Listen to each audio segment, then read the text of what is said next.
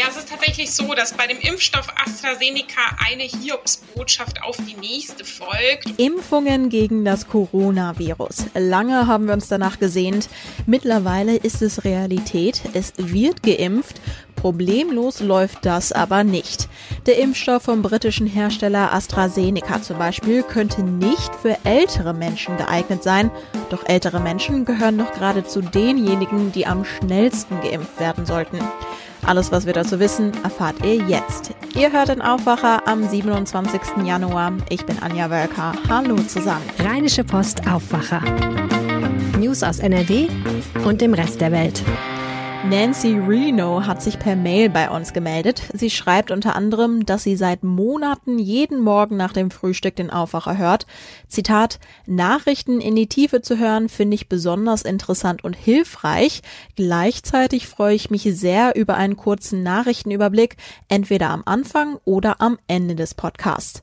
Danke für die schöne Rückmeldung, Nancy. Was ist euer Feedback? Was sind eure Wünsche? Schreibt uns gerne eine Mail an aufwacher.rp-online.de. Lieferengpässe von Impfstoffen, der Start der Impfterminvergabe bei über 80-Jährigen in NRW. Das Thema Impfen, das verlässt uns aktuell noch nicht. Und jetzt gibt's eine Debatte darum, ob der AstraZeneca-Impfstoff möglicherweise nicht für Ältere geeignet ist.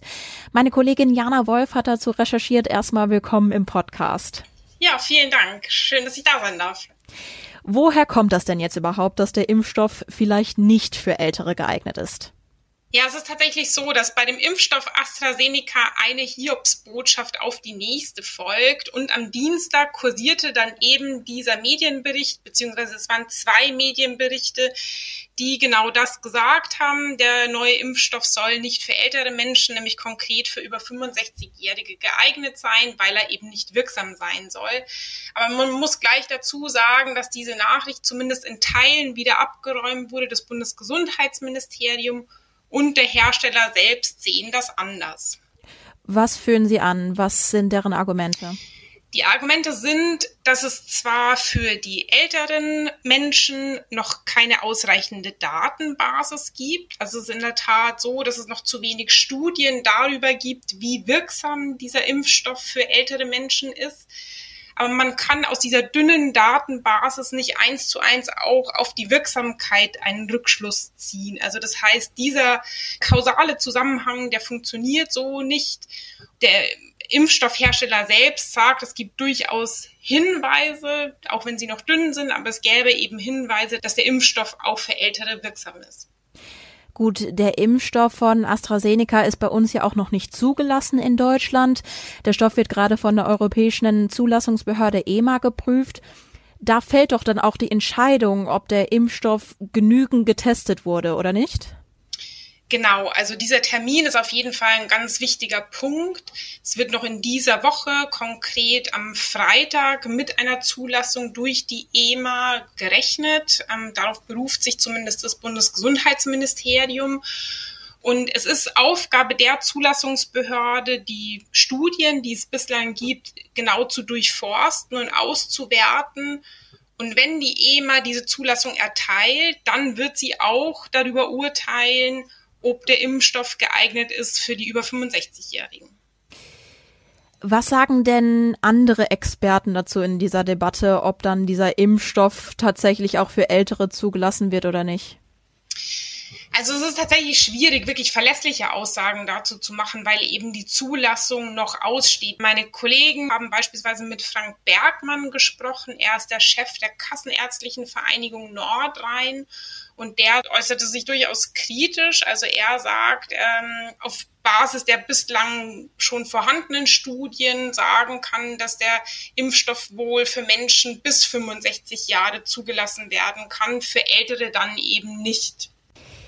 Jetzt ist nicht nur die Debatte um die Wirksamkeit um AstraZeneca in Brand, sondern auch noch die Debatte, warum AstraZeneca weniger Impfstoff liefert als ursprünglich gedacht. Was ist da der aktuelle Status?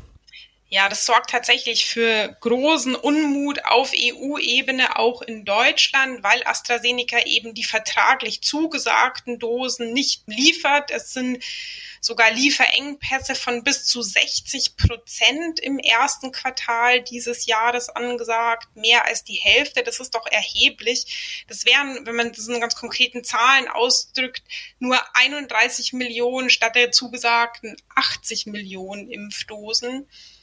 Und die Gründe, warum es zu diesen Engpässen kommt, sind noch nicht ausreichend offengelegt. Der EU-Kommission reichen die bisherigen Antworten des Herstellers nicht aus und sie wollen da nochmal nachforschen und haben den Hersteller verpflichtet, bis zum 29. Januar, also noch in dieser Woche, Auskunft zu geben und weitere Daten offenzulegen. Jetzt hatte unsere Kollegin Antje Höning im Podcast letzte Woche gesagt, dass die Bundesregierung auf das falsche Pferd gesetzt hat. Die Folge vom 21. Januar könnt ihr gerne nachhören.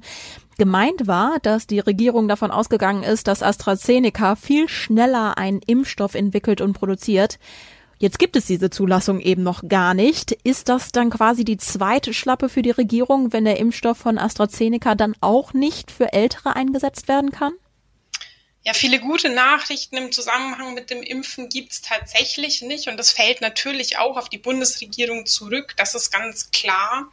Die Regierung ist insofern selbst ja vorgegangen, indem sie einen konkreten Termin genannt hat oder einen konkreten Zeitpunkt, bis zu dem jedem Bürger und jeder Bürgerin in Deutschland ein Impfangebot gemacht werden soll. Das ist Ende des dritten Quartals dieses Jahres, also das kalendarische Sommerende am 21. September. Und wenn nun zu Knappheiten bei AstraZeneca kommt, zu Lieferengpässen. Wir hatten zuvor bereits die Lieferengpässe bei dem Hersteller BioNTech Pfizer. Dann werden die Dosen zu wenig irgendwann und es wird immer schwieriger für die Bundesregierung, dieses Versprechen zu halten. Bei dieser konkreten Einschränkung würde ich sagen, muss man tatsächlich noch den Freitag abwarten. Am Freitag kann man erst sagen, wie die EMA, die Europäische Zulassungsbehörde, geurteilt hat. Sie wertet die Studienlage aus, sie macht sich ein Bild darüber, ob dieser Impfstoff wirksam genug auch für Ältere ist. Und wenn diese Zulassung vorliegt, das ist der erste Schritt, dann muss die Ständige Impfkommission, die STIKO, auf Basis dieser Zulassung Empfehlungen aussprechen und davon abgeleitet kann dann die Bundesregierung eben ihre Impfstrategie anpassen. Also man muss tatsächlich den Freitag abwarten, um diese Frage wirklich letztgültig sozusagen beantworten zu können. Mhm. Wie geht es denn dann nach dem Freitag weiter? Worauf können wir uns einstellen? Die über 80-Jährigen sollen jetzt geimpft werden. Kann man dann sagen, ja, wie der Rest des Jahres womöglich sich weiterentwickeln wird? Ja, ich glaube, mit Blick auf die Ereignisse, die wir jetzt in den letzten Tagen gesehen haben, ist es wirklich schwierig, längerfristige Aussagen zu machen, weil es so viele Unwägbarkeiten gibt. Damit soll nicht die Politik in Schutz genommen werden, aber damit muss man einfach sagen, dass es immer wieder zu diesen Lieferproblemen und Produktionsproblemen kommen kann. Klar ist aber auf jeden Fall schon, dass noch weitere Impfstoffe zugelassen werden sollen. Also die Hersteller CureVac beispielsweise und der Hersteller Johnson Johnson haben auch noch Impfstoffe in der Pipeline, wenn man so will. Da wartet auch die Bundesregierung noch auf die Zulassung die würden weitere Dosen liefern, aber es bleibt unter dem Strich trotzdem bisher weniger, als man eigentlich zum jetzigen Zeitpunkt erhofft hatte und als auch im ersten Quartal dieses Jahres eigentlich zugesagt war bisher. Dann ganz herzlichen Dank dir, Jana, für die aktuellen Infos. Ja, vielen Dank dir für das Gespräch ein Papierflieger oder ein Stück Kreide, was durch die Klasse fliegt. Ich würde behaupten, das hat fast jeder mal in seiner Schulzeit mitbekommen. Jetzt sitzen die Schüler aber wegen Corona alle zu Hause. Den Lehrer ärgern, das nimmt im Distanzunterricht offenbar neue Formen an. Bekannt geworden sind jetzt nämlich Störungen am Annette von Droste-Hülshoff Gymnasium in Düsseldorf. Mein Kollege Jörg Janssen kennt die ganze Geschichte. Jörg, was ist denn da ganz genau vorgefallen? Ja, am Annette-Gymnasium ist Folgendes passiert. Dort haben Schüler unter teilweise falschen Identitäten sich eingeklinkt in Videokonferenzen von Klassen und dann laute Musik eingespielt und nach Darstellung einiger soll es auch Geräusche gegeben haben, Tiergeräusche, pornografische Geräusche in Einzelfällen und das hat sich abgespielt, vor allem in der zehnten Jahrgangsstufe in einigen Kursen. Jetzt gab es ja auch direkt ziemlichen Ärger. Die Eltern zum Beispiel haben ein Schreiben bekommen.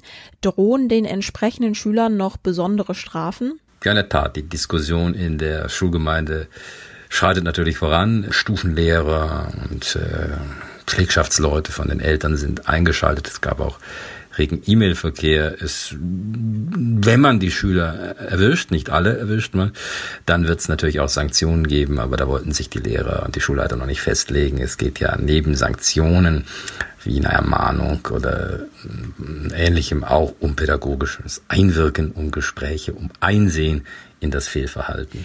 Ehrlicherweise kann man sich ja denken, dass so jetzt an ganz vielen Schulen ja geärgert wird. Haben sich deswegen auch schon andere Schulen zu Wort gemeldet? Ja, in der Tat, es ist kein Einzelfall. Also äh, die Stadt spricht zwar von einzelnen Fällen, aber man hat doch ähm, Rückmeldungen noch bekommen. Ähm, jetzt äh, zu Beginn der Woche, dass auch andere Schulen die Erfahrung gemacht haben, wobei das alles unterschiedlich ist. Und beim einen geht es dann nur um einen Gag, da wird dann mal einer äh, irgendwie ein bisschen aufs Korn genommen, ein Lehrer oder ein Mitschüler. Bei anderen ist es laute Musik, bei wieder anderen geht es um äh, kreischende Geräusche, kratzende Geräusche. Also das hat es an verschiedenen Schulstandorten gegeben. In der Regel dann so in dem Alter ab 13, 14, also in den Stufen 8, 9, 10 etc. Jetzt mal Hand aufs Herz. Das sind doch einfach wirklich, ja, Teenager, die einfach ein bisschen ärgern wollen, oder? Ja, überwiegend sind es Pubertät pubertierende Teenager, die dann es cool finden, die es lustig finden, sich zum Klassenclown zu machen oder zumindest unbekannterweise, denn nicht alle wurden identifiziert. Aber es ist natürlich auch so, dass dann auch schon mal bei einem Sportunterricht, wo Gymnastikübungen einstudiert wurden, dann das äh, irgendwie fotografiert wurde, abfotografiert wurde sozusagen per Screenshot und dann sich darüber lustig gemacht wurde oder das sogenannte Sticker erstellt wurden. Äh, das geht dann schon auch an die Persönlichkeit ran. Es ist also nicht nur harmloser Scherz, es geht schon weiter. Gibt es denn Strategien von Lehrern, wie sie auf sowas reagieren? Ja, die Strategie heißt, bei den meisten Schulleitern gelassen bleiben, aber eben auch konsequent bleiben. Das heißt, wenn man weiß, wer es war, dann gibt es natürlich auch eine Sanktion, die spürbar ist. Und ansonsten natürlich äh, erzieherische Maßnahmen, Gespräche, äh, Appelle, aber natürlich auch das Aussetzen von Videokonferenzen als erzieherisches Mittel, als pädagogisches Mittel, also mal ein, zwei, drei, vier Tage, dann eben keine Videoschalte mehr zu machen. Und da fordern ja auch schon einige Lehrer, wenn das nur noch länger dauert bis Ostern oder gar noch länger, dass man dann vielleicht auch technische Lösungen suchen muss, wie Einzellizenzen für jeden Schüler. Aber das sind natürlich auch Kosten, die dann der Schulträger, also die Gemeinde oder eben das Land tragen müssten. Bei den bisherigen Modellen ist halt möglich, auch mal bei den meisten Schulen eine E-Mail weiterzugeben mit einem Link, mit den Zugangsdaten. Und da kommt es natürlich dann auch schon mal schneller zum Missbrauch. Und das wird an vielen Standorten jetzt auch erstmal so bleiben. Danke, Dirk. Ganz klar gesagt, dass Unterricht von einigen Schülern gestört wird, ist die eine Sache. Grundsätzlich ist der Distanzunterricht aber eine Herausforderung für alle Beteiligten. Danina Esau hat sich ausführlich mit einer Schülerin aus Bonn unterhalten, die von ihrem Schulalltag erzählt hat. Danina, mit welchen Problemen hat die Schülerin denn zu kämpfen? Die Schüler arbeiten mit Moodle, dort loggen sie sich jeden Tag ein und dann findet der Unterricht nach Stundenplan statt. Äh, bis jetzt kann sich Elisabeth aber noch an keine Unterrichtsstunde erinnern, in der alles glatt gelaufen ist. Ständig stürzt der Server ab, weil er überlastet ist. Manchmal kommen die Lehrer nicht in das Meeting rein und manchmal die Schüler nicht. Dann funktioniert an manchen Tagen das Mikro nicht oder die Videos können nicht angeschaltet werden. Also irgendwas ist immer. Jetzt macht Elisabeth in diesem Jahr auch noch Abitur. Wie läuft die Vorbereitung aus ihrer Sicht? Für sie läuft es nicht so gut, weil sie durch diese technischen Probleme eine Menge Unterrichtsstoff äh, verliert. Und sie hat auch gesagt, dass sie sich von zu Hause nicht so gut vorbereiten kann, weil ihr das direkte Feedback von den Lehrern fehlt, das sie sonst in der Schule bekommen würde. Danke dir, Danina. Die aktuellen Nachrichten aus der Landeshauptstadt bekommt ihr jetzt wieder von Antenne Düsseldorf. Hi. Ja, schönen guten Morgen und äh, Grüße aus der Düsseldorfer Innenstadt. Ich bin Philipp Klees und das sind unsere Themen an diesem Mittwoch. Düsseldorf wird in den kommenden Jahren an vielen Orten noch einmal sein Gesicht verändern. Die Verantwortlichen im Rathaus haben jetzt ihre aktuellen Zukunftspläne vorgestellt. Unter anderem will die Stadt den U-Bahn-Tunnel in Richtung Norden um anderthalb Kilometer bis zum Reser Platz verlängern. Aber auch neue Schulen, Kitas und Radwege werden gebaut. Dafür muss Stadtkämmerin Dorothee Schneider wegen der schlechten Finanzlage während der Corona-Krise in den kommenden Jahren Kredite aufnehmen und Schulden machen. Ziel ist es dennoch, dass wir äh, bis 2025 wieder einen strukturell ausgeglichenen Haushaltsplan vorlegen und danach in einen systematischen Schuldenabbau einsteigen. In Zukunft sollen Schüler und Lehrer für den Unterricht deutlich schnelleres Internet zur Verfügung haben. Das hat Stadtdirektor Burkhard Hinsche jetzt im Rathaus angekündigt. Das Homeschooling während der Corona-Pandemie habe die Schwächen und den Nachholbedarf in Düsseldorf gezeigt, heißt es von der Stadt.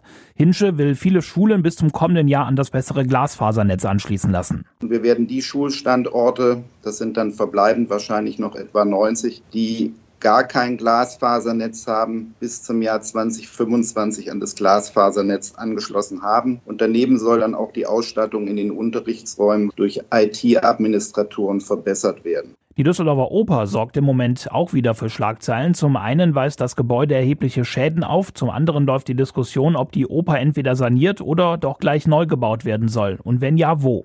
Kulturdezernent Hans-Georg Lohr hat sich jetzt in die Debatte eingeschaltet und zunächst gegen einen neuen Standort ausgesprochen. Aus aktuellem Grund möchte ich zum Standort einer Oper doch sagen, dass für mich eine Oper an einen zentralen Ort gehört. Und da ist ja auch im Wahlprogramm der CDU deutlich gesagt worden, dass der Standort Heinrich-Heine-Allee eben favorisiert werden soll. Sollte das nicht möglich sein an diesem Standort, müsste aber nach meiner Einschätzung klar ein zentraler Standort gefunden werden. Zuletzt hatte es in der Politik auch wieder Vorschläge für einen Neubau der Oper im Hafen gegeben. Bis Ende des Jahres wird im Rathaus eine Entscheidung erwartet.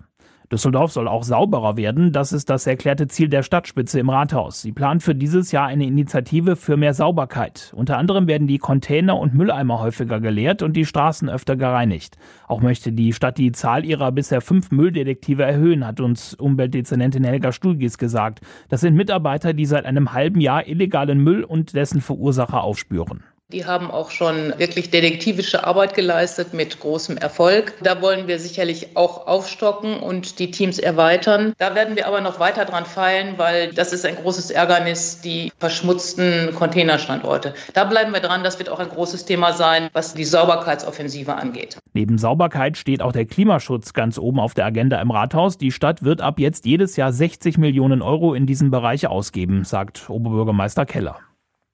Zwei Polizeibeamte müssen sich ab heute nach einem Einsatz in der Altstadt vor dem Amtsgericht verantworten. Den Polizisten wird vorgeworfen, einen Altstadtbesucher nachts misshandelt und schwer verletzt zu haben. Jetzt drohen bis zu fünf Jahre Gefängnis.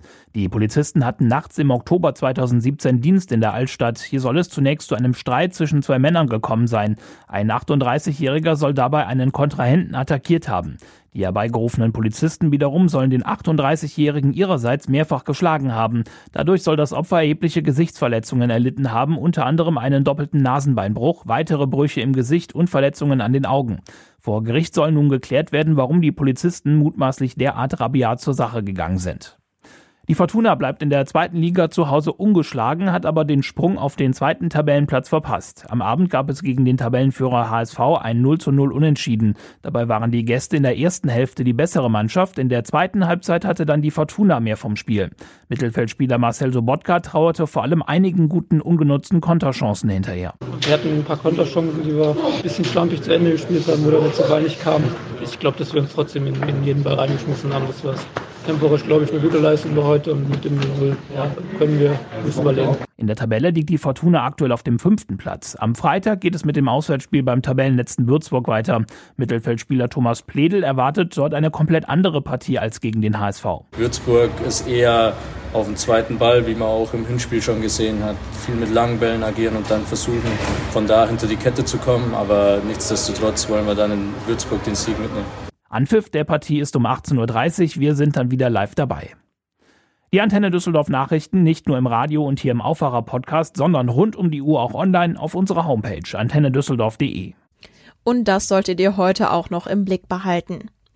Heute wird den Opfern des Nationalsozialismus gedacht. Vor 76 Jahren, am 27. Januar 1945, wurde das Konzentrationslager Auschwitz von sowjetischen Truppen befreit. Etwa 1,1 Millionen Menschen wurden dort ermordet. Im Bundestag gibt es eine Gedenkstunde. Im Landtag in Düsseldorf hält NRW-Ministerpräsident Laschet heute seine erste Plenumsrede seit der Wahl zum CDU-Bundesvorsitzenden. Es geht etwa um die Verlängerung des Lockdowns. Aber auch die Probleme bei den Corona-Impfungen werden Thema sein, denn die oppositionelle SPD hat eine aktuelle Stunde beantragt. Der Blick aufs Wetter. In vielen Städten sind die Schneemänner wohl schon geschmolzen. Der Tag startet allerdings mit vielen dichten Wolken und dann könnte auch ein bisschen neuer Schnee runterkommen. Später geht der aber oft in Regen über. Entlang des Rheins bekommen wir maximal 6 Grad. Morgen ist es stark bewölkt bis bedeckt. Außerdem müsst ihr weiter mit Regen rechnen. Teilweise könnte auch ein bisschen Schnee runterkommen. Das war der Aufwacher am Mittwoch, den 27. Januar. Ich bin Anja Wölker und hoffe, ihr habt einen großartigen Tag. Bis morgen. Mehr Nachrichten aus NRW gibt's jederzeit auf RP Online. rp-online.de